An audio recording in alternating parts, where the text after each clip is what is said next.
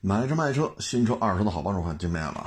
这个这两天这个，哎呀，这有意思的事儿也不老少啊。首先呢，咱先说这个，呃，保险公司这出险记录啊，因为今天收车去嘛，这台车呢，我们觉着车头、车屁股、A、B、C 柱都没事儿。你要说事故车吧，确实也谈不上。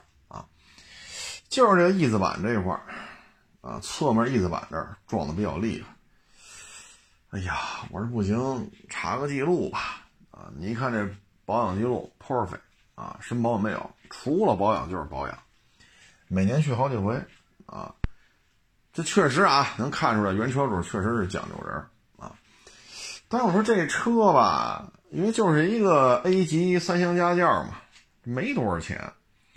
一般来讲，翼子板要撞这么厉害，应该走保险，但是四 S 店又没去，他又说他一直都上着这险那险，啊，都上满喽，啊，什么三者险现在都上到什么三百万了，这个那，我说这应该有出险记录吧？查一下，好家伙，这就费了劲了啊，东查西查，东查西查，折腾一溜够，好家伙！这才算是查出来啊！查了之后一看吧，这车呢现在残值六七万块钱啊。当然这车理赔就这一次啊，就这一次三十多万啊。我说您这理赔金额买这新车都能买仨了啊！我说您这可不是说你一拐弯，说你们家小区那个停车位一出来一电线杆子。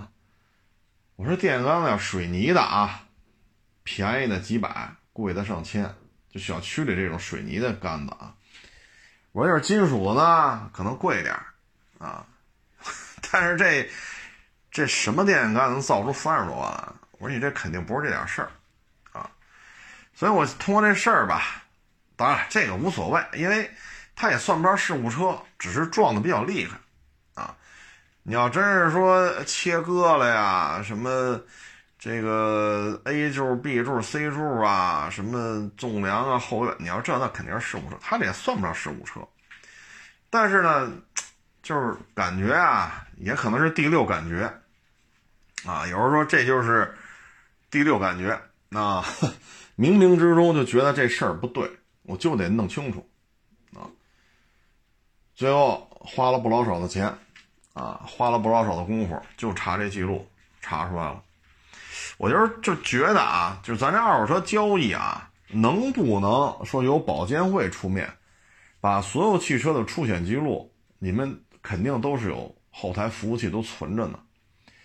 那你能不能把这些出险记录全都存到你统一的一个 APP 当中？啊，谁愿意花钱查，谁就查，统一收费，咱也别让人保险公司啊、保监会白忙活。是不是都是都是呃有成本的，是吧？毕竟要做个 APP，毕竟有专门一个团队，数据的采集、数据的匹配，这都是有成本，我们能理解。你说你要是这由保监会出面做这么一个二手车这一块，就会非常的那什么了啊，非非常促进于二手车的交易啊。但现在好像没有人去关心这件事情。再一个呢，你像这个，嗯，就是理赔记录的这个上传，它是有滞后期的，啊，有滞后期的，一几年来着，反正五六年前、六七年前的事儿了啊。当时我们是出去看车去，哎，就看这一个，哎，我都不说什么车了啊。虽然说已经时隔好几年了，咱也不说什么车了啊，时隔好几年了。这台车呢，我们当时也是巧了，啊，我们是往从亚市出来往东北方向开，啊，离亚市几十公里。这时候呢，就看这台车把人给撞了，啊，当时我们一看吧，哎呦，这人可能够呛，啊，为什么呢？撞的这个点，车就停在这儿，但是后边刹车印儿特别长，所以这车速度慢不了。车不停这儿了吗？后边有刹车印儿吗？那人飞出去了，啊，人飞出去了，那人离那车距离可老远了。我说这够呛，满地都是血，一动不动。啊，后来呢，我们就是看了一下，然后呢，拿手机拍下来了。我说这太惨烈了啊，太惨烈了，拍下来留个底儿吧。这以后开车的时候看看啊，让自己也谨慎一点啊，千万别想当然啊。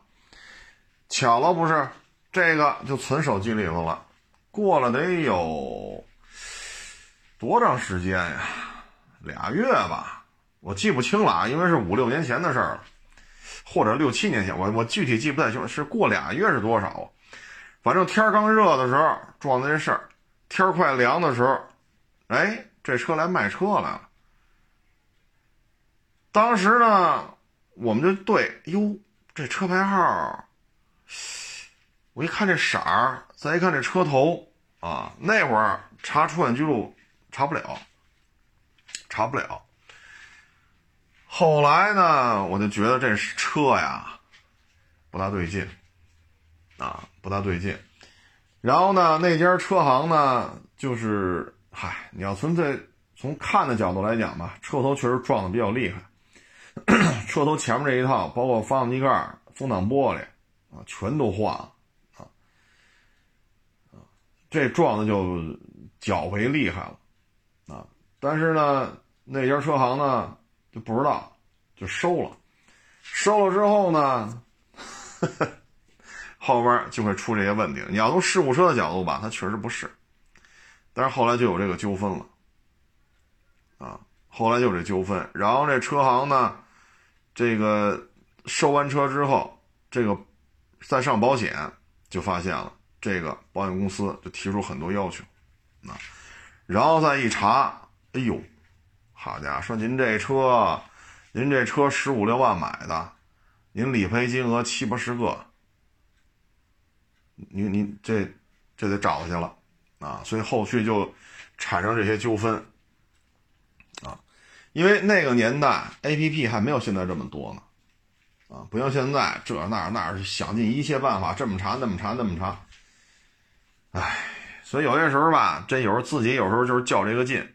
看完这车了，就觉得不对劲，我他妈就得查，我就得查，较劲较劲较劲，啊，最后哎查出来了，啊，理赔金额三倍于车款，你这绝对不是蹭电线杆子上，你把电杆的旗根给撞折了，你也不能赔这么多钱，啊，所以有些事儿吧，就是相关的一些部门，如果说他们能做到位，啊。那其实对二手车的交易是一个促进作用，就像之前咱们说啊，商务部要怎么怎么着，其实呢，尾气排放你商务部管得了吗？管不了。啊，过户这事儿你管得了吗？你管不了。尾气排放认定管不了，过户你管不了。包括这保险公司的出险记录，商务部能不能管？人家归保监会管，保监会不归商务部。啊，保监会不是商务部下边的一个一个一个一个司级单位、处级单位啊，不是司局级单位，人家保监会是人家的一套管理体系，所以这里边都是牵扯这问题啊。因为你说你这有些事儿这就没法弄了啊，这是这是真是啊，今儿就较这个劲了，就得查出来。按理说六七万块钱，你至于吗？也可能就是冥冥之中就是一个第六感，就对这车，就对这车持一个怀疑的态度，就得查，就是觉着不对劲，啊，你说事故车嘛也算不上，确实也算不上，你说理赔金额高，耽误卖吗？也不耽误卖，该卖卖，对吗？你说事故车也不是，泡水车也不是，调表车也不是，也不是什么营运车，就个人一手。但是就觉得这事儿不对劲，啊，一看这车在跟客跟这车主聊，啊，就觉得不对劲，哈 哈查，啊，最后一查三十多，啊，其实对于车的价格来讲呢，影响不算太大，啊，影响不算太大，因为什么呢？这个 不是事故车，啊，而是它是一个翼子板，啊翼子板。具体什么原因我们就不说了，那具体是什么原因导致这三十多万，我们就不在这说了啊，因为这个人家没把这车卖给我们，所以我们就不能说这么细了啊。我们只说这事儿，说哪年的车，什么车，怎么怎么着，我们就不说这么细了。我们只说这事儿，因为工作当中，你说他有些事儿我们也无能为力，就包括之前他说那保险公司似的，你在外地保险公司上的，这保险公司在北京没人知道他，但也是保单是真实的，这。这边上北京上了，北京保险公司就说你没上。他保险公司保险公司之间，他有时候还还出现这些问题呢。你别说出险记录了，啊，所以这里边呢，唉，其实做这行业吧，他有些事情啊，也真是，其实你说就这车而言，就是一个三厢家轿，啊，六七万块钱残值，事故车不是，泡水车不是，你说。保养记录器每年去好几回，全程电保，可爱些了。啊，我们只是觉得这个感觉不大对。其实你说这查出来了和没查有什么区别吗？区别不是太大。还有一个呢，就是交通队的这个违章啊，如果牵扯一些比较大的一些事故，那这交通队也是有备案的。其实这些数据如果能公开，也是有利于二手车的发展。保险公司的这些数据公开也是有利于二手车的发展，但是现在不公开，啊，我们只能去想办法。那这办法你想到了，行，像今天就觉得这事儿不对劲，今儿我就得查车收不收我不管了，今儿就必须查，豁出去了。那你你量量都这么查吗？你比如说每个月啊有一百台车要来卖，你每台车都查，就将近花二百块钱查。那你每这来一百台车，你每你光查这个一一个月就花小两万块钱的费用，这也花不起啊，对吧？你这么这是几十那几十这几十，好家伙，一个六七万块钱的车搭进去小二百块钱的费用，就查这查这记录查那记录，这查不出来，那查不出来，这查不出来，那查不出来。你说，您说是不是？我一个月要看一百台车。每台车都砸进去小二百块钱查记录，我我这花费得多高啊？您说是不是？这这这你能收多少辆？你像这个也没收成。你这一百台车你都能收来吗？你收不来，绝大部分人就是跟你聊聊。你查这记录钱人出吗？人家不出。你愿意收，你愿意查，跟我有什么关系？是不是？那你要这么弄，每台都小二百块钱，这一百台车得多少钱？小两万，一年得多少钱？过二十万了，啊，这得过十万了，对吧？这这这十几万了，这这这弄不了这个，啊，我每好家伙，我要辆辆这么查，每年我光查记录花个十几万、二十万，你说，唉，所以有些事儿吧。明明这些记录就分散在某地的某个服务器里边，其实把它串联起来呢，对于中国二手车的发展是有好处的。这些数据你就让它在那儿沉睡着，你说在那儿落着灰尘，您说是不是？再一个，我们又不是说不花钱，唉，所以这个你看二手车这个那那个这，其实满不是这么回事儿。啊，满不是这么回事儿不是这么简单的，啊，很多细节的东西，有决策权的他是不知道的，你帮着过户，哎呀，算了，等等，这这这咱就不说了啊，因为这还得过户呢，所以咱不能说那么多啊。这个就给大家分享几个案例吧，这些案例呀，哎，这看着也真是。这说什么好呢？啊，也是一网友发给我的，嗯，是一个，呃，是是哪儿啊？西南地区好像是。然后呢，两条车道，机动车呢就顺着开呗。然后呢，两条车道嘛，中间是那个隔离线，双黄线。然后那边是两条车道，就两上两下开呗。开的过程当中吧。这个内侧车道呢，有一台车呀，按了一下喇叭。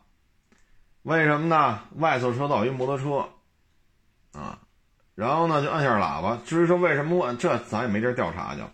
摁完喇叭呢，按了一下，但是呢，大家各自在各自车道里边，对吧？机动车在机动车，摩托车也在这个，就是两条车道嘛，啊。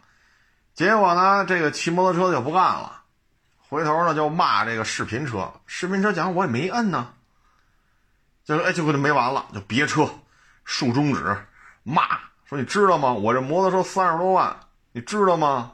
啊，这那那这，那意思就是你穷我有钱。我这车都算，哎呀，哎呀，我说这这 我说什么好呢？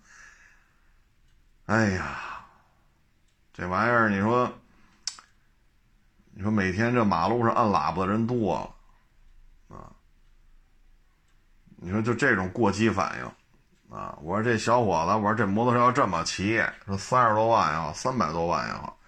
还是三万多也好，什么摩托车都不能这心态啊！这个心态你这么骑，这是要出事儿啊！啊，就是他控制不了了自自己这个情绪了。你说你都没搞清楚谁按喇叭，再说摁了一下喇叭，你就要弄死人家怎么着？那就是您出来了，任何车不许按喇叭。那您是谁呀？好家伙！现在严禁鸣笛的，说某一个时间的每某一个时间点某一个段路禁止鸣笛的，警察都来看着呢。那就是高三、初三那个考试。为什么呢？人家孩子在那里边，他有牵扯考试的问题。咱们国家现在说说警察上街啊，不许按喇叭，这个那个的。这这这段时间这条路，那只有这些孩子，这我们都能理解，是不是？人家孩子在里边考试呢，特别是英语牵扯听力，人家要放那个录音，放一段英文，你听这段英文说的是什么，你要写下来，啊，所以咱都能理解。那也没有人说说我有钱你就不能按喇叭，这成什么了这个？哎呀，这这这这心态，我觉得。这心态啊，我觉得这样干脆啊，不行，您身上贴俩条得了，前边是我很有钱，后边是你知道吗？你干脆贴成这样就得了。你不这么贴，你这 都都无法显示出他的财富啊，因为这车三十多万。我我觉得这就是一心态的问题啊，嗯。心态要控制不好，这个其实对于行车安全来讲，咱就这么说啊。比如说三十多万摩托，多少钱的摩托都能出人命。你说摩托车，那汽车呢？一样。多少钱买的汽车，它都会出人命的，它都会有人因为交通事故死在这车里。这跟高低贵贱没关系。你看，今天我在五环上还遇见一事儿，这纯粹就是驾驶经验啊，极其的不丰富。啊，是一白色的大众的 SUV，什么车没看出来？因为大众最近出的比较多啊，就类似于途途那是途安啊途观啊，类似于途观 L 这么大，但是我没确认这是不是途观 L，因为事发突然啊，我真是没记住。当时那段五环啊不堵车，我当时啊在中间车道，大概是八十，因为限速九十嘛，大概八十啊。大家顺着开，前边呢也有车，但不堵。然后呢，右侧车道呢是一红旗，是 H 七呀还是 H 几呀？我也没看出来啊，应该是比 H 七便宜点，十几万那个是 H 几啊？黑色的啊，黑色的。他呢在右侧车道，右侧车道限速是八十，我是八十多一点，他开的比我快，他应该能开到得有奔着一百了。就从我身边开过去了，然后呢，我就看着他要超我，我超就超无所谓，因为我在中间车道。这时候呢，我就看后视镜里，唰，就一白影就从最右侧车道并到我后头来了。并到我后头来之后啊，啪啪大灯晃两下。我说这这叫干嘛？左边车道没车呀，啪就掰到左边了，日就超过我，啪一下从最左车道一下并到最右侧车道。为什么呢？我前边。左前和我正前方这两条车道都有车，离我大概得有个大几十米，百八百八十米这么一个状态。然后呢，他这速度就快了啊，然后唰就这样从最左一把并到最右，在我前面画一斜线。这时候呢，那红旗直着顺着右边车道就往前开。他这一下把红旗吓一跳，红旗一打轮啊，都跑到应急车道上去了。这白色大众啊，他就是他俩轱辘都跑人那右侧车道了，另外俩轱辘呢还在自己车道，这样啪一把就并回来，并回来前面不有车吗？一脚急刹车，差点撞上前面那车。哎呦我老天哪！我这就是心态啊。我我们这俩车都不高。你开的是一个 SUV，你是能看见这马路上车的，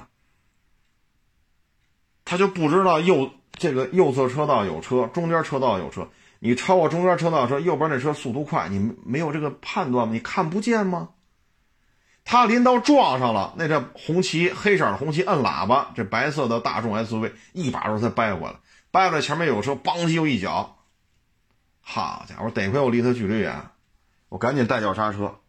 然后老实了，这白色的大众越立马老实了，老老实实跟在，就是相当于在我前头嘛，我前面那车和我就在我们俩中间老老实实开了。车牌号是 CG 勾，好像是 CG 勾，后三位咱就不说了啊。我勒个去！我说这疯了吧这个，你说。您这 SUV 超在前面是都是轿车，没有车高超过一米五的。那车啊，大众的 SUV 不老小，但是不是途昂啊，没有途昂那么大，大致就是途观 L 这么大，应该是一汽大众，不像是南大众的车，像是北大众的车。但是具体没看，因为这突发太，哎呀，这突发时间太，我没反应过来都啊。你说车也不多，限速九十，我开八十多，我在中间车道，左边车道一辆车没有，啊，然后超过之后，前面两台车是并排，就是左边车道和中间车道，大概有个七八十米，百十来米的样子。右边车道没有车，就这黑色红旗快速超过我，大概一百啊，我就这么一瞎说啊，大概就是一百，然后他这速度就更快。啊啪！从右边红旗后边掰到我后，啪啪两条大灯，啪再掰到最左边，一脚地板油超过去，歘！从最左车一把并到最右边。好家伙！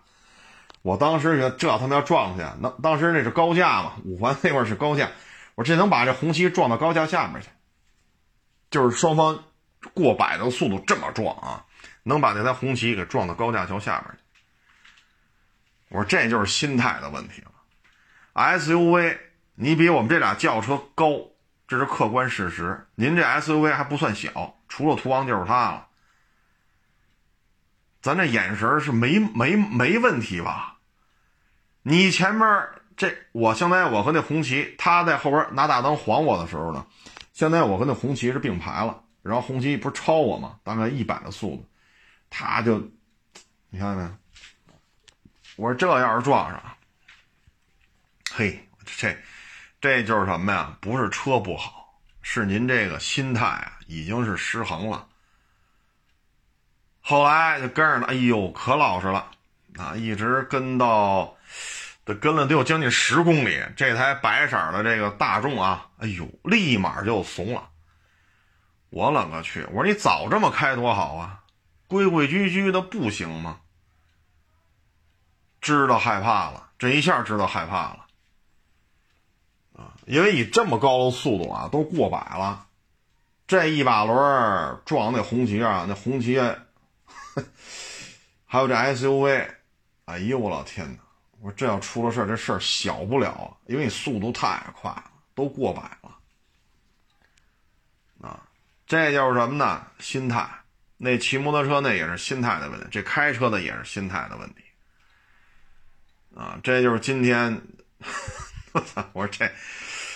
哎呀，我这呀开车这主肯定是岁数不大，但凡岁数大点了，不能把车开成这样，他就已经啊放飞自我了。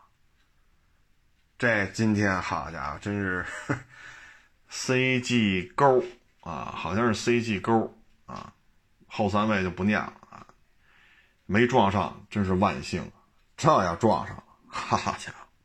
然后今天呢，赶回来又到店里边，正好一网友来看看我啊，因为他是出差，特意在北京换了趟车，我说行，我这必须得陪您聊啊，陪他聊了得有一个多钟头吧，然后他就走了，坐火车回家了啊。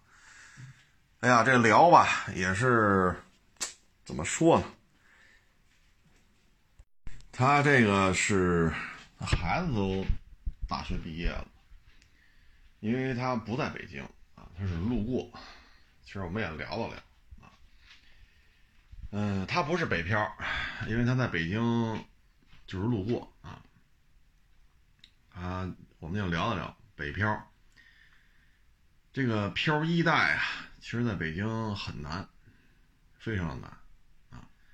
如果家里能给一些支持，那当然好说了，是吧？说来北京干了，好嘞，给你买套房，那行啊，那行，那那咱家里确实，如果他给不了什么支持，那漂一代确实非常的艰难啊！因为他的孩子呢是在另外一个大城市，在那儿上的大学，他在那儿上的大学呢。他就留在那个城市了，啊，虽然说那个城市吧，二线当中应该说比较比较有潜力吧，房价比不了北京，但是呢，两万多一平，啊，两万多一平，你说，哎呀，你让家里去给你支持，家里确实有难度，啊，家里说顶了天了。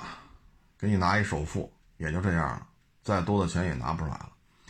两万多，你买个一百平的，二百多万，啊，连装修啊，得当然，如果买精装，二百多那更好，啊，如果不是，还得自己刷大白去，自己铺瓷砖去，自己做水电改造，再去买什么冰箱啊、沙发床啊，是不是？微波炉啊、洗衣机，那这真的二百多万，二百大几十万啊。你首付现在控制比较严，按理说这么年轻，首付百分之三十没问，现在够呛。理论上讲，是我应该，我这个岁数我应该能拿到百分之三十，这现在 批不出来啊！因为现在很多网友买二手房的时候，他们跟我聊说，现在贷款发放，哎呦喂，四五个月能发下来就算快的了啊！有了贷款发放，拖的时间更长，以至于人家卖房都不干了。啊，说您这哈，就什么时候你的你能把这钱给我呀？啊，收你定金，房就卖你了，你的贷款也批了，钱呢下不来，有的根本就不审。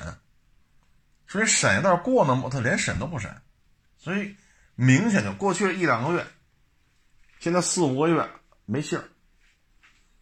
啊，所以现在就是对这个贷二手房这种贷款，它是有要求的。啊，那你家里就得拿一，你二百多万，家里拿一百多。那一百多家里也负担不起，啊，负担不起。那你这，是吧？那你这要百分之五十，你只能买个一百多万的，啊，七八七八十平的一个非常小的三居，或者说是一个两居，啊。所以现在漂一代啊，你像北上广深也好，或者其他二线城市也好，真的是不容易。唉。但是为什么不愿意回去呢？因为我们这网友啊，住这个城市啊，离北京啊一百多公里，这个真的不算远。但是呢，这孩子从他那考出来，考到那二线城市所在的那个大学了，在那待了四年，就不愿意再回这种小地方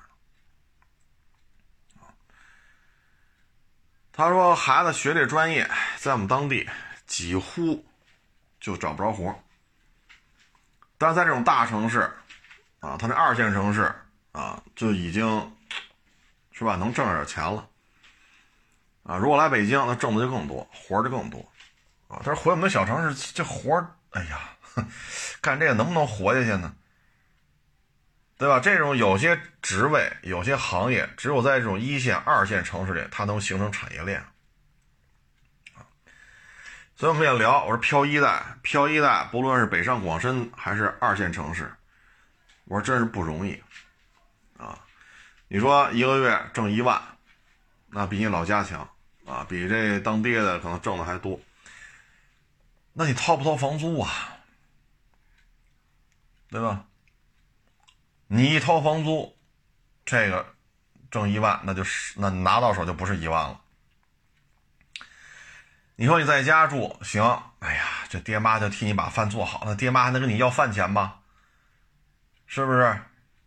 那爹妈那都义无反顾的给你做好吃的，绝不会跟你要饭钱的。但你在你说离老家一呃都不止一他两千多公里吧？啊，离宝离离离离他离这个他们老家得两千公里，那你吃饭怎么办呢？租房子。说挣一万块钱，要搁老家挣这一万可费了费了劲了。但是在那儿一万块钱也不算多。你再刨去房租，刨去吃饭，刨去说坐个地铁呀、打个车呀，是吧？再有个应酬啊，再去买点什么工作上需要的这个这个那，其实一万块钱，二十二，最后能攒下多少钱呢？说一年挣十二万，你 这一年下来能攒个三四万，就算是不容易了。你要两万一平，他一年攒两平，两平米啊。所以漂一代真的是非常非常的难啊，非常的难。这种难，哎，怎么说呢？而且呢，我们今天也聊，我说像北京。北京实际上对漂一代的这个门槛啊，隐形的壁垒越来越高。为什么呢？我说，你看咱这地儿啊，我那店不在亚市嘛。我说咱这儿啊，离五环北五环差不多十公里，啊，再往北四个路口上六环了。我说这已经够靠外的了。我说我们这儿可真算不上市中心了，这真的是够靠外的了。周围还有一大片荒地呢。啊，因为我们离回龙观还得有差不多两公里呢。我们这楼到回龙观那中间一大片荒地，大概还都两公里，啊，中间都是荒地。我说，你看这真的算郊区了。我说这边过得去的啊，说楼层啊、户型啊什么这那，你都挑，在天通苑就得过五万一平，啊，你要回龙观都挑，差不多就得五万五到六万。我说这就够偏的了，这你还别什么海淀、什么西二旗买去，好家伙，你这，或者说来我营是吧？来我营那个金茂府，来我营那真园，你还别上那儿，那儿都是十了，十往上，十万一平都买不着，十万一平那你在那抄着了，啊，都是北五环那边更贵，西二旗也差不多，但凡好点的啊，都是九万了。来我营这俩真园和金茂府，十一、十二。我说这个隐形的门槛太高。我说咱不说户口的问题吧，就是说娶不娶媳妇儿啊，生不生孩子呀？我说再过几年，你说都有孩子了，说爹妈过来帮你照顾照顾，没问题，是不是？中国的父母最伟大，愿意帮下一代，愿意帮下一代的下一代。中国父母真是很伟大了。那你得有个地儿吧，是不是？你你在北京，你总得有套房啊。我说，但现在这个门槛越来越高，我说人家五万一平，你买个七十多平的两居，啊，这就得三百多万，啊，三百多万，三百多加上税费、中介的佣金，你好歹再买点家具，好歹拾掇拾掇。我这奔着四百万去了，我这个。哎呀，这还是北五环外，七十多平的，啊，还别去什么真园、金茂府啊，咱别去那儿挑。所以说，漂泊在外啊，非常的难啊。但是呢，像北京，包括北上广深，啊，为什么这么多人还愿意来？包括一些二线城市啊，你像什么西安呀、郑州啊、合肥呀。啊成都啊，重庆啊，啊，宁波呀，啊，南京啊、杭州啊、啊，呃，厦门啊，像这些地方为什么都愿意来？就是因为这些地方呢，它是有一些机会的。我们不能说一百个人，说一百人都成功，但他总有些人万丈高楼平地起，他白手起家，他在这儿他就做起来了，啊，他就买了宅子，他就制造产业了。这样的机会还是多，啊，再一个呢，很多孩子呢，尤其是像我们网友这城市啊，三四线可能都排不上啊，就是城市规模很小，他也没有大学。那孩子能考上，那肯定是考出来了。考上时候一看，世界之大，世界之丰富多彩。那他见识到这些了，他就不愿意再回去了，因为他看到了更加丰富多彩的生活。而且他大学学这专业，你回去之后，他一他谋生都费劲，别说一万了，他一月能挣一千块钱都很难啊。所以有些时候吧，你说这个做父母的也是很为难。啊那你孩子呢漂泊外在外，他只能挣这点钱，你看着不老少，一万房租，啊，这个吃饭、交通出行，再买几件衣服，再有个应酬，是吧？有时候急事再打个车，啊，就别坐地铁，别坐公交车，急了事打个车，其实剩不了多少钱，啊，但是孩子为什么愿意呢？他看到了希望，他看到了，如果说我认真的。努力，我勤奋的工作，我可能会过得更好。他看到了这种可能性，所以小孩呢不愿意回家，就愿在那儿打拼。但是作为父母吧，你们这网友啊，你说父母他也 也比较难。你说 这房子怎么办啊？再一个呢，你说这孩子二十二三，大学刚毕业。假如说你在这儿混好二线城市，假如说啪你就觉得上海好了，你呱唧又蹦到上海去了，或者哭嚓你又跑深圳去了，那家里倾其之所有在这儿才付一首付，才买个六七十平的房子，就两万多一平啊，而且还是首付，那又怎么办？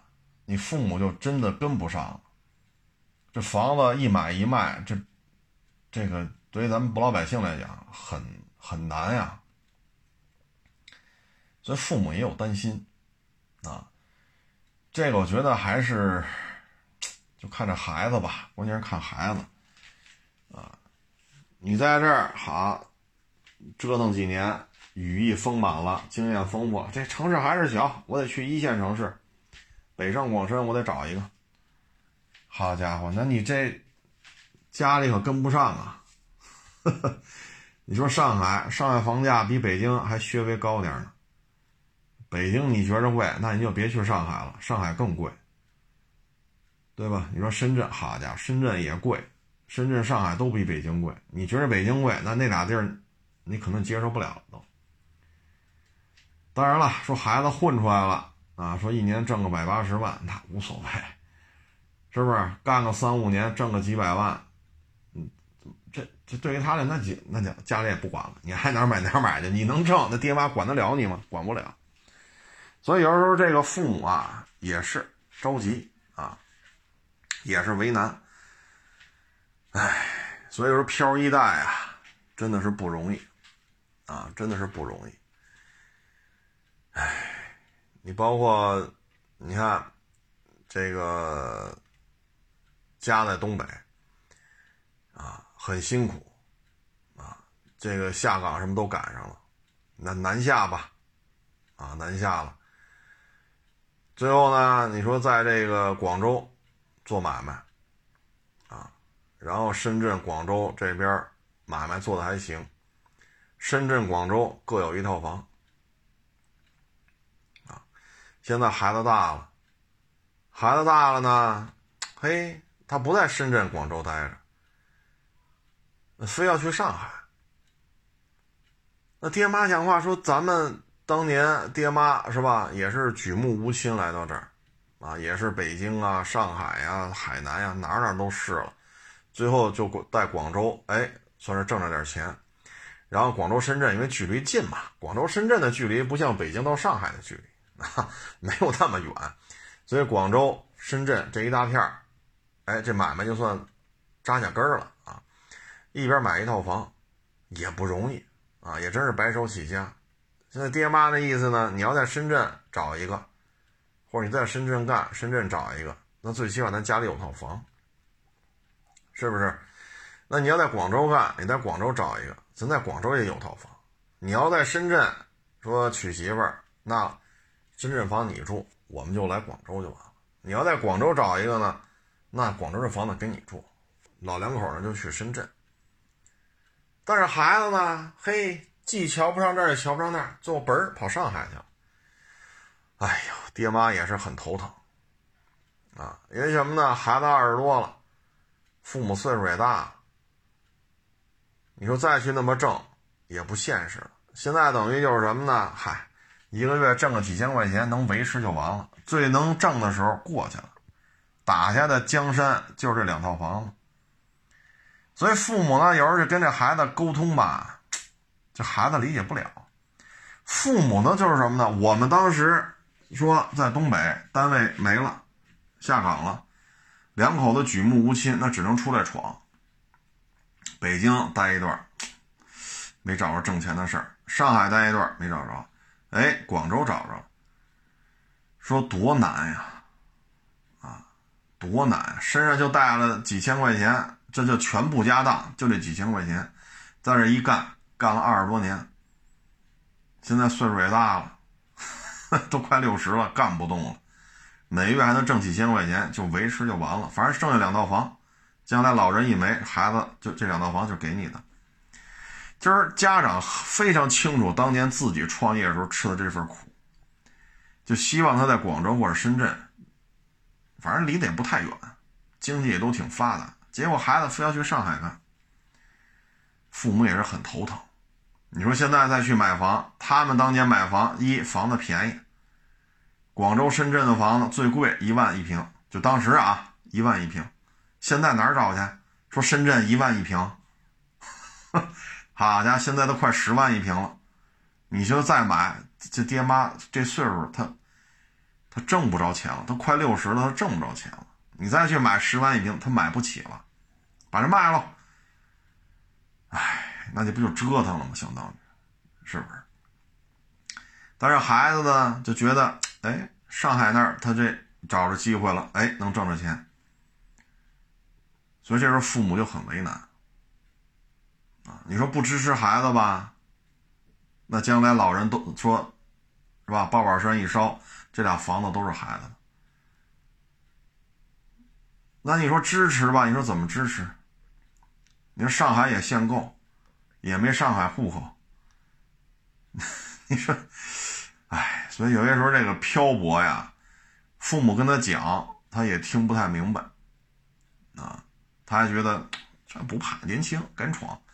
实际上，过来人再回头再看，你再吃一遍这苦，都未必扛得住。但是呢，他有时候这孩子吧，他就觉得他愿意去闯所以作为父母来讲呢，也矛盾。你是支持是不支持？支持不支持？你就这么一个孩子啊，你现在也快六十了，也干不动了。每个月还有几千块钱的收入就行了，所以你说妈的去上海买也也没有上海户口，你这，哎，要限购啊，上海房也不便宜，所以有时候这做父母的呀，哎，说什么好呢？按老话说嘛，儿孙自有儿孙福。儿孙自有儿孙福，所以也只能这么想你别的真是没办法。他没这造化，你给他一个亿，他也能败了家；他有这造化，你一分钱都没有，给不了孩子一分钱，他也能混出个人五人六所以说做父母吧，这个，哎，这老话说嘛，“儿孙自有儿孙福”啊，什么事儿啊？都是均衡着来，啊，都是均衡着来，不可能让你什么都特完美，特 perfect。老天爷呀是雨露均沾，啊，说你特聪明，聪明的不得了，你总有不合适的地方。说人吧反应慢，也不聪明，但是你放心，老天爷也不会让他吃太多的亏，时不时呢也得往他身上，往他脑袋顶上扔个馅饼什么的。说老天爷是其实是均衡的，啊，只要你别作。啊，非得去吸去啊，赌去啊，是不是？你别作，你真是说特勤奋的干，别偷奸耍滑。啊，你保持一个积极、勤奋、乐观的心态，愿意去学，愿意去干，老天爷呀，总会给你一些出路的。啊，只要这孩子吧，反正我个人感觉啊，别沾染上一些不良嗜好，啊，好吃懒做呀，啊，眼高手低呀。眼高手低，嘴又欠呀，啊，或者沾染上这种药物依赖呀，啊，赌啊，啊，只要没有这些，基本上也会有所为，啊，因为这个也跟一些就是孩子参加工作的这些网友也聊过，啊，聊完之后也是，哎，都能理解。啊，你说现在，五十多、六十多的，他们是从计划经济到市场经济这样一个转变，包括你要八几年、九几年，你找个好单位能分房子，对吧？这是客观事实。那从分房子到不分，啊，从混到年头混工龄啊，混什么就能分到买去。对吧？那分的可能都是筒子楼啊、老砖楼啊，到后来有塔楼了，可以分，库嚓就变成了，哎呦喂，你有钱你可以买四合院儿，你有钱你可以买别墅啊，对吧？北京二环边上到五环边上，二三四五环，啊，六环就甭提了，就更多，二环边上一直到五环都有别墅啊，你拿钱你就能住啊，对吧？你说南池子，好家伙，这什么位置啊？你有钱你可以买啊，那儿有四合院。什刹海这什么位置？你有钱你可以住那儿，说八百平米，啊，两个亿，甚至三个亿，八百平米一千，你有钱你能住啊？所以这就是巨大的这种思维模式，啊，社会生存规则都出现了非常大的变化。所以能作为作为父母来讲，不希望孩子再吃这份苦，也都能理解。你说八零年、九零年，你跟他说这房子你得买，啊，这将来怎么怎么着，啊，这以后房屋商品化，这你你跟他说他也听不懂。什么叫商品化？为什么要买？想买没地儿卖呀。你说九十年代，九十年代中期。北京才开始有商品房。你九零年跟他说他要买都很费劲，那会儿要买四合院能买。九十年代初买了几百平米的几十万，就什刹海边上。现在什刹海边上几百平米的，哎呦，首付一个亿够吗？都得这么聊。所以他经过这种巨大的这种。生存模式的这种变革啊，所以我也特别能理解啊。作为父母这一代，不希望孩子再经历漂泊啊，说北漂啊、沪漂啊，是吧？这儿漂那儿漂啊，不希望孩子再吃这份苦。但是孩子呢，他就觉得我愿意出来闯，我不愿意回去。哎，所以就说那句话嘛：“儿孙自有儿孙福。”啊这心呐，你操不完，啊，那他妈你，你说每个人都有这一天，八宝山烧去，对吗？每个人都有这一天。有些人走得早，可能十几岁、二十几岁就没了；有些人可能活得长，八十多、九十多，甚至过百。那早晚都是那个归宿嘛。那到时候一烧，你还管得了吗？说孩子饿三天吃不上饭了。你着急也没用，管不了，说孩子牛，北京买仨四合院五个别墅，弄了六十套房子，你看着高兴，你看着高兴，你也就是看看，管不了。为什么呀？都离开这个世界了啊！所以就是儿孙自有儿孙福啊，只能是这么说。唉，所以 是中国的父母最伟大了啊！中国的父母最伟大啊！为了自己下一代付出，为了自己下一代的下一代接着付出，这就是中国父母伟大的地方！这两天呢，广汽菲亚特克莱斯勒啊，这要完犊子了啊！我看了一篇报道，说过去三年啊。说里边怎么怎么一算，最后赔了将近五十个亿，然后有的媒体说呢，过去三年赔了五十个亿，反正要么四十大几个亿，要么就五十个亿，过去三年就赔了这么多。这个菲亚特和克莱斯勒与广汽的这个买卖呀，为什么能赔成这样？我觉得，首先啊，广汽本身它是能够在国内。你说头几年它不好说，最近这三年还行，啊还行，像 GS 八呀、GM 八呀，现在叫 M 八了啊，现在 M 六啊，M 八、M 六，包括它那 iV i 什么 iV 安还是叫什么来？那电动车啊，等等等等，就这些呢，它都是有一定销售量的。广汽本田、广汽丰田，这买卖也不错。广汽三菱呢，是因为外方这边太掉链子，所以广汽也没办法。那菲亚特、克莱斯勒呢？首先啊，这两个企业在国内都不是第一次来，因为之前有南京菲亚特啊，因为之前有北京吉普啊，都是在国内啊铩羽而归，种种原因。啊但是呢，他们没有吸取这个教训，又来了，又来了之后呢，你看广汽菲亚特克莱斯勒还是王小二过年，一年不如一年。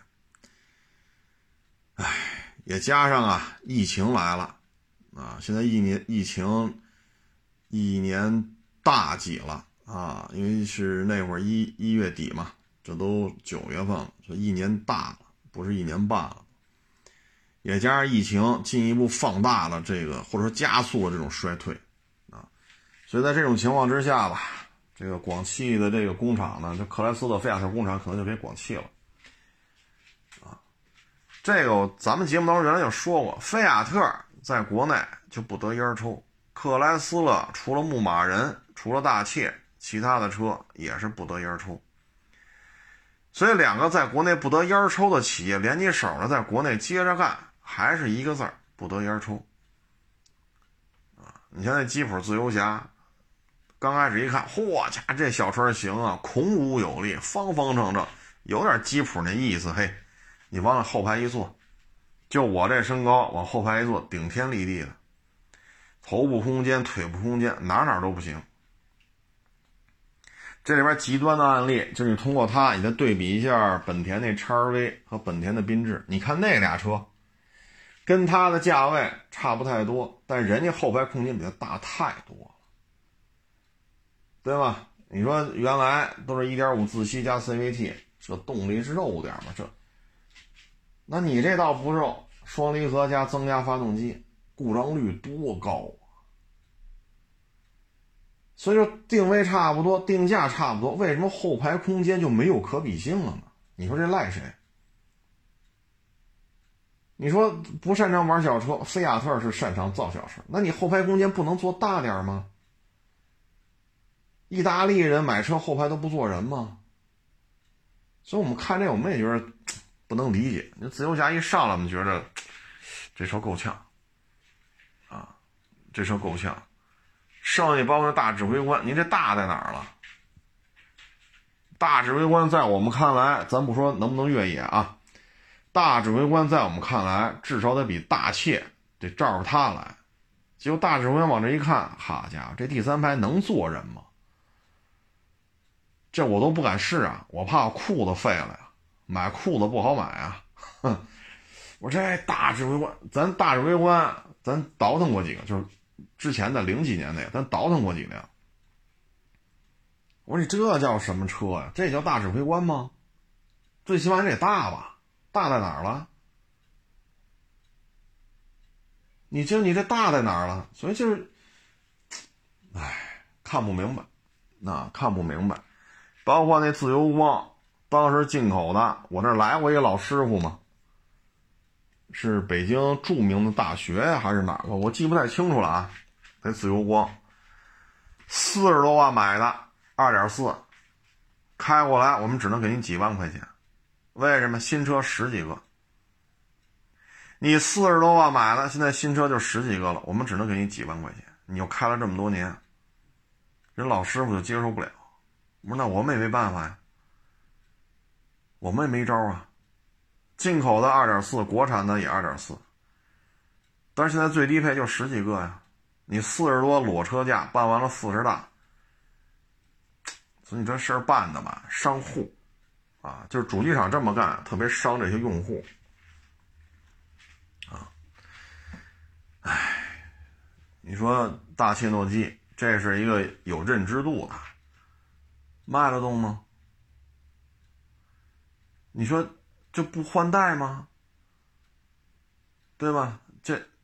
全新一代 GLE 都在国内一九年就有了，这都二十一年了，人家早就换完代了，都卖了可不是一天两天了。这大切动机还摆这卖，为什么不换代呢？就是玩大车，克莱斯勒也玩不转；玩小车，菲亚特也玩不转。最起码我们看到国内这些车就是这样。自由光好好歹啊，算是大小适中了。那你四十多降到十几个，你让消费者怎么办？根本就没人认，啊，为什么呢？市场在内卷，啊，这经济形势就这样。我们这边弄得挺好，但你咱们这个，哎，现在都是你中有我，我中有你啊。你看大洋彼岸，你看欧洲，你看日本，啊，你包括马来西亚、菲律宾什么，你看这疫情，包括越南，啊，印度咱就不说了啊，就是就这些疫情，哎呀，这还不如去年呢。啊新增病例比去年还多，所以现在这大家收入吧，这都或多或少受到影响。那在这种情况之下，你说就是内卷，所以呢，舞台越来越小，能站在舞台正中间的，就是核心的这几个品牌。你像这种边缘化的，就彻底边缘化了。啊，哎，这咱就没法弄了啊，真是没法弄，这就是一个没落的品牌。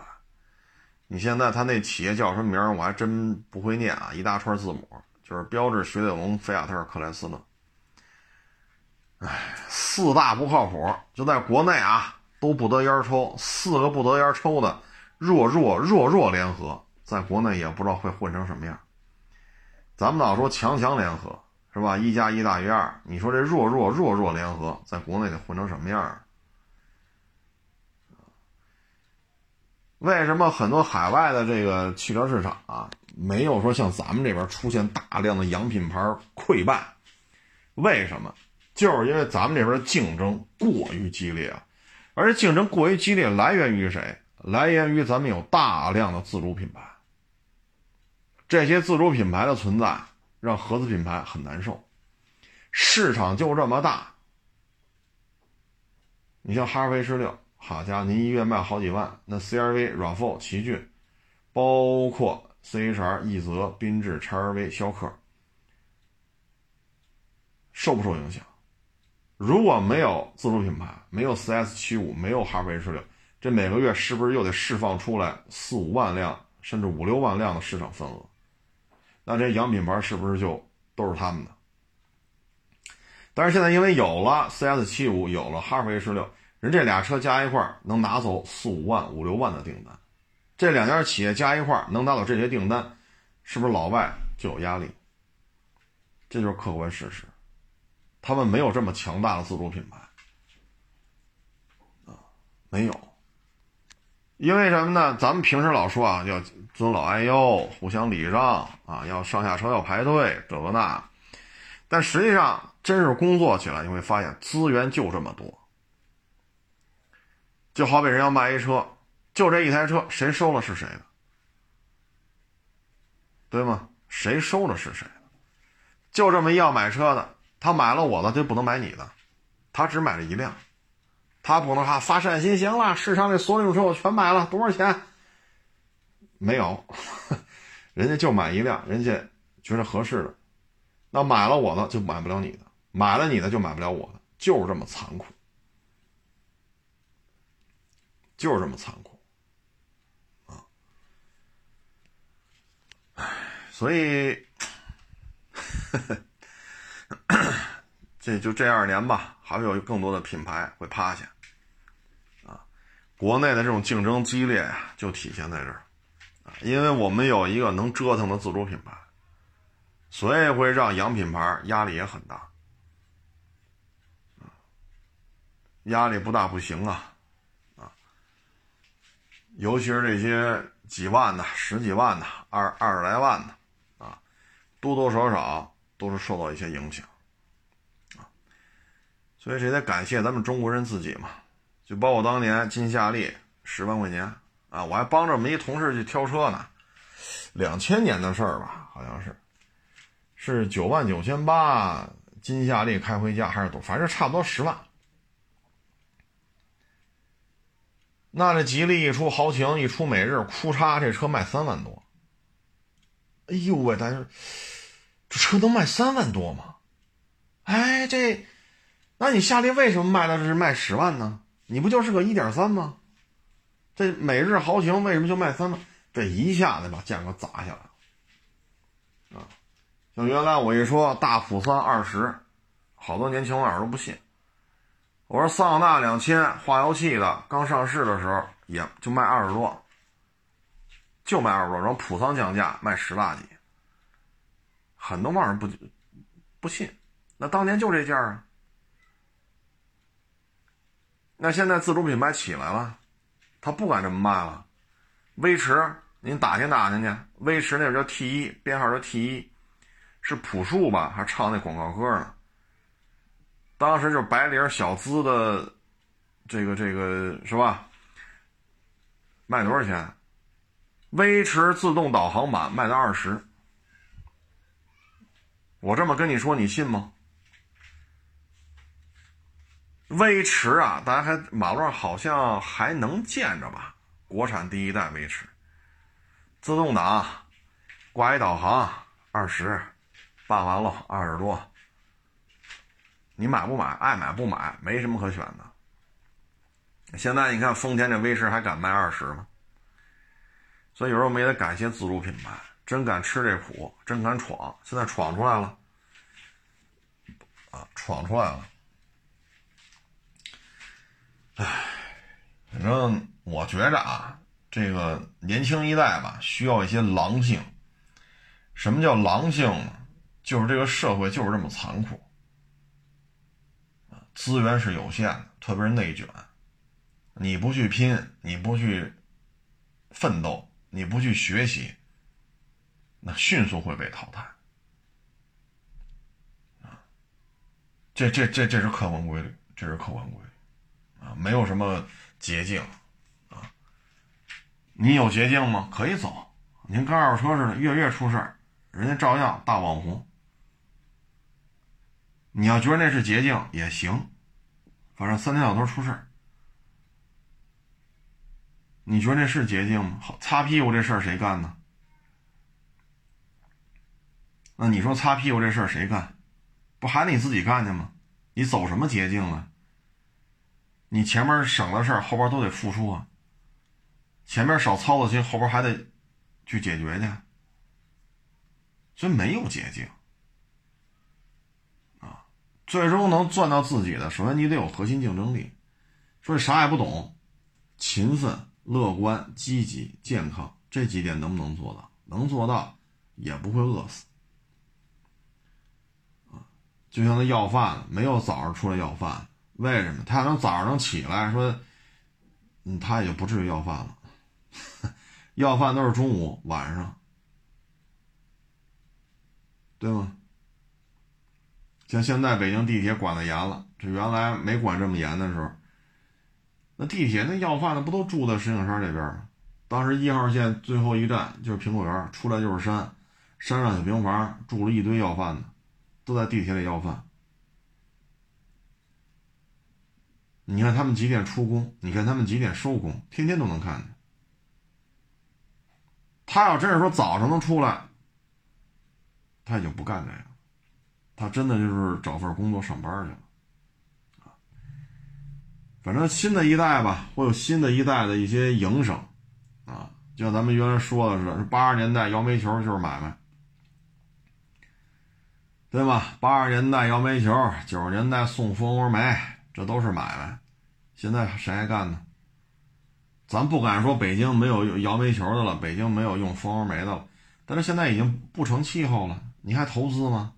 说投资五个亿，他在北京摇煤球去，时代不一样了。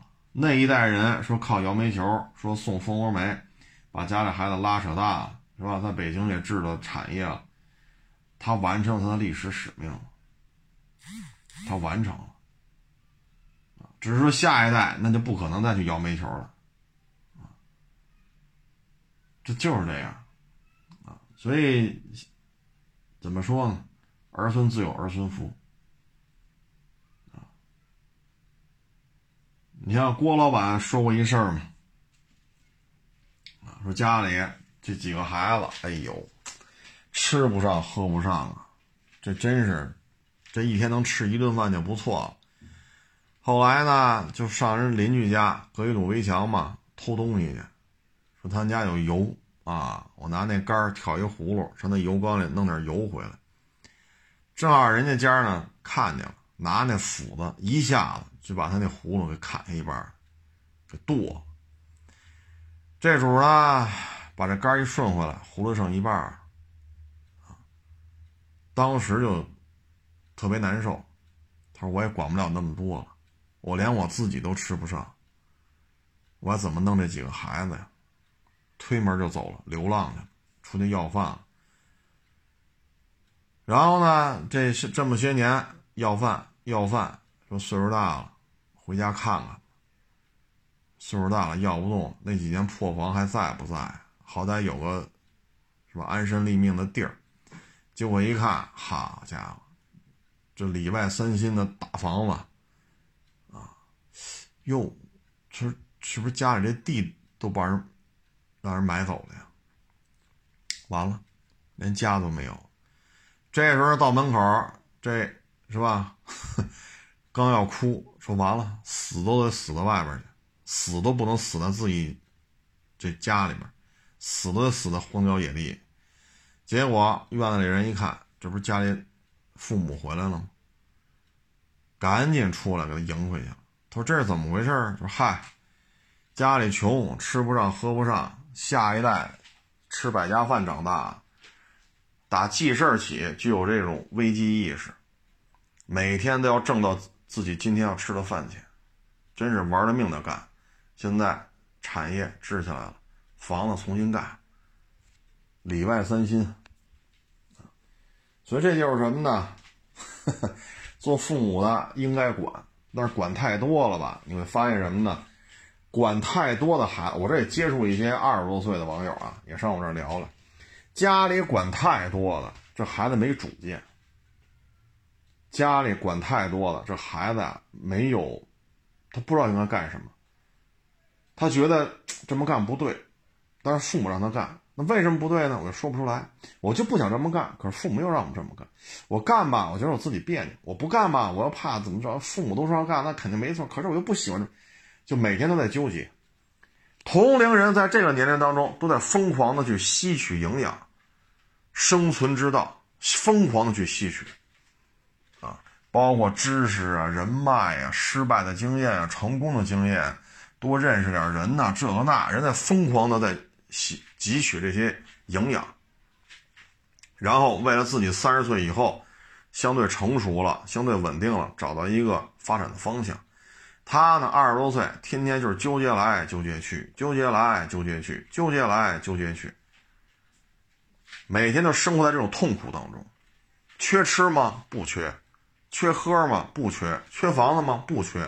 缺的是什么呢？缺的是他在千变万化、充满凶险也充满机会、充满阳光也充满阴暗的社会当中，他缺乏是自己的主见，他都不知道自己要干什么，因为他要干什么，父母都说给他安排好了。你像刚才就咱说，今天来找那网友，那孩子小地方考出来的，他二线城市，离老家两千公里，父母管都管不了。然后人在一陌生的城市学了四年，就在这城市扎下根了。人家孩子很清楚自己要干什么，为什么？父母什么也管不了，什么也管不了，父母只是担心。那他在社会当中，他他知道了，我来这个陌生的城市，我家里的什么叔叔啊、婶儿啊，是吧？什么二姨儿啊、什么三舅啊，这些关系都用不上了。这个城市就我一人，吃了上顿没下顿。爹妈说能邮个几千块钱了，也就这样了，再要没有了。他就清楚他要干什么，啊，摔打几年之后明白着呢。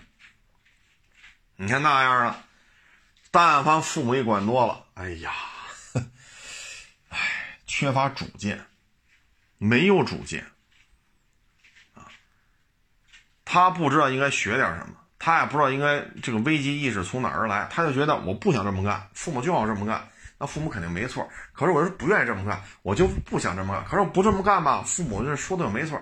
我想这，我认为我应该，可是哎呀，这他的二十多岁啊，就是在纠结，为什么父母给他的是爱，这他很清楚。父母不是在害他，说你把这砒霜喝了，那爹妈肯定不这么干。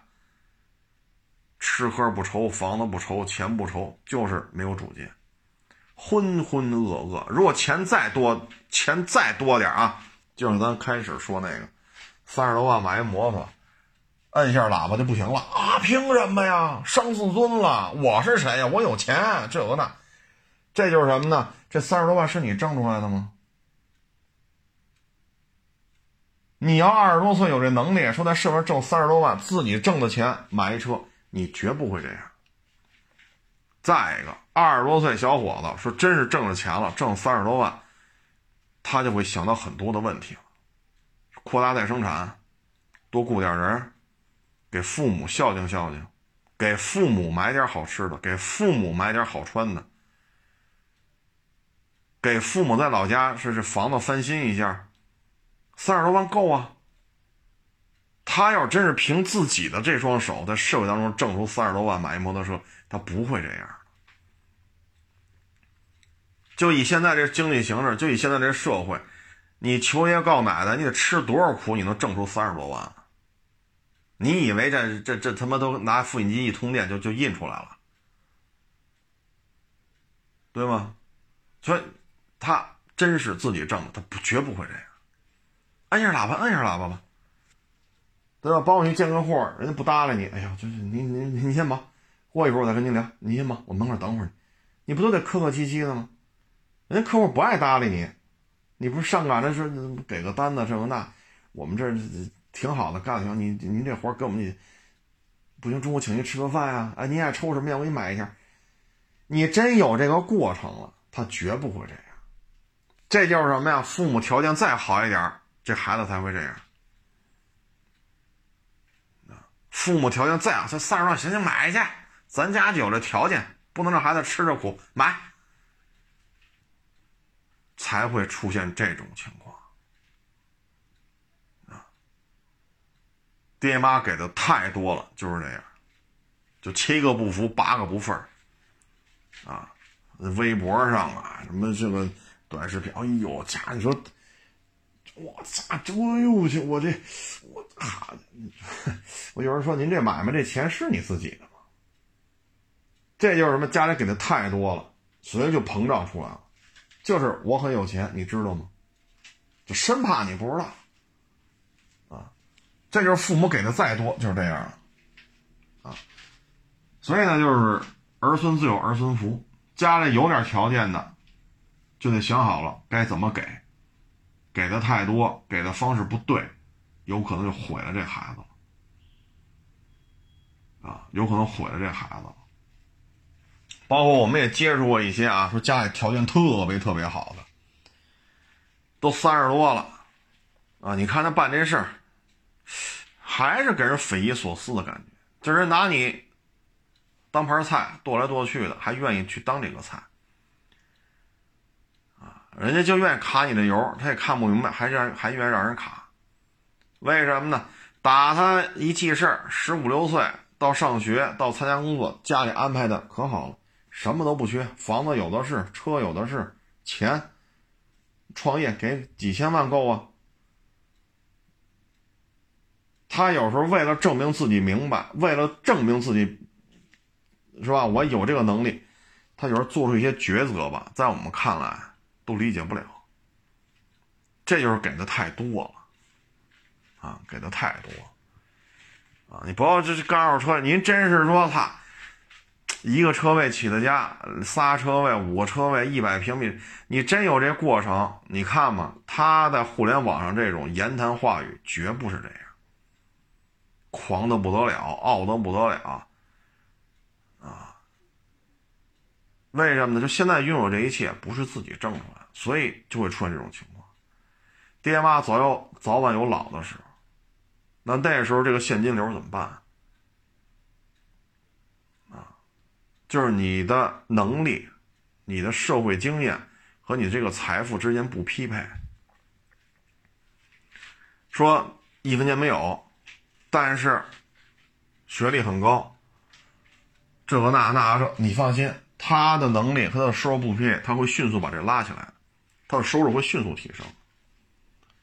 同样，您这个啥也没干过，打你参加工作开始，不是吃爹妈的，就是败家，做这个赔，做那个赔，然后再，哎，这那，哎呀，这，你放心，hold 不住这份财富，父母一旦管不了了。这，这指不定会混成什么样所以就是说，还是那句话，儿孙自有儿孙福。家里有这条件的，怎么给，给到什么程度，怎么去让这孩子建立一个正确的价值观，这都是小问。所以你看嘛，没这条件的也发愁，有这条件的他可能觉着我无所谓，我们家有钱，不发这愁，你等着吧。你等着吧，你把我当开边说这个，三十万摩托这我很贵，给你竖中指骂你，别你这，因为你摁了一下喇叭，可是视频车讲话我没摁呢，那前面那车摁呢，怎么就跟我这没完没了了呢？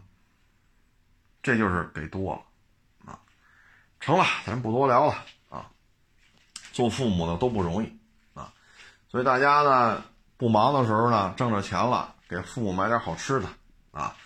买点父母喜欢的啊，咱力所能及啊，力所能及啊。说咱没挣那么多，拉二斤肉回去，是不是？喜欢二锅头买一瓶啊。这咱没挣那么多嘛，咱拉二斤肉买瓶二锅头，是咱这咱能消费啊。说咱挣的再多点啊，当然现在旅游不现实啊，就说没有疫情的时候，你海南玩去，机票钱我出了，酒店钱我出了，再给老老人再拽个五千一万的，你玩去吧。这也是回报父母啊，所以再有点钱买个大房子，行，最最大这间你你给人弄，给买一大电视啊，沙发床、单人床，这个按摩椅全买了，你都摆在电视前，爱爱在哪上看在哪上看，这也是一种孝顺啊，所以就看吧，力所能及，挣着钱了就应该这样啊。哎，这就刚才说嘛，要真是说自己汗汗汗珠掉在地上。啊，一分钱掰八瓣，真是这么挣了那三十多万，他不是这种言行。所以最后吧，咱用最后一句来结束今天的节目吧：儿孙自有儿孙福。欢迎关注我的新浪微博“海阔试车手”微信号“海阔试车”。